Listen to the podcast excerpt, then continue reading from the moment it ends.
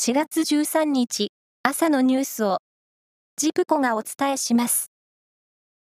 東海3県は昨日晴れて気温が上がり、岐阜県飛騨市の上岡では今年初めて30度以上の真夏日となったほか、多くの地点で25度以上の夏日になりました。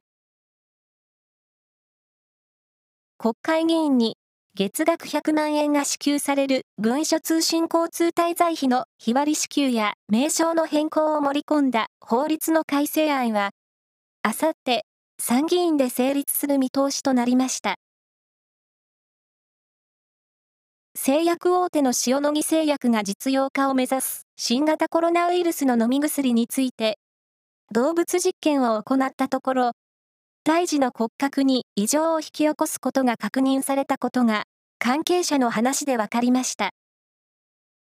塩野義製薬は、妊婦の使用を推奨しない方向で検討しているということです。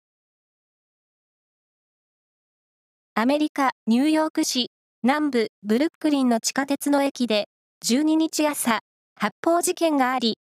地元当局によりますと、少なくとも8人が撃たれ、16人が怪我をしました。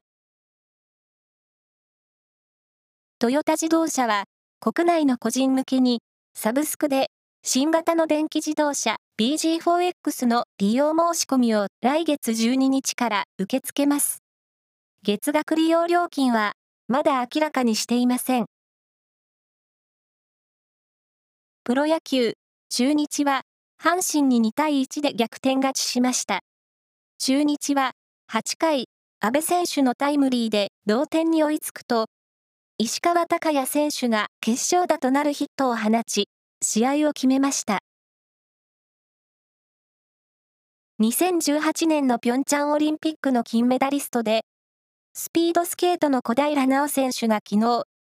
現役を引退する意向を表明しました。会見では、今年10月の全日本距離別500メートルを、競技人生のラストレースとすると語りました。以上です。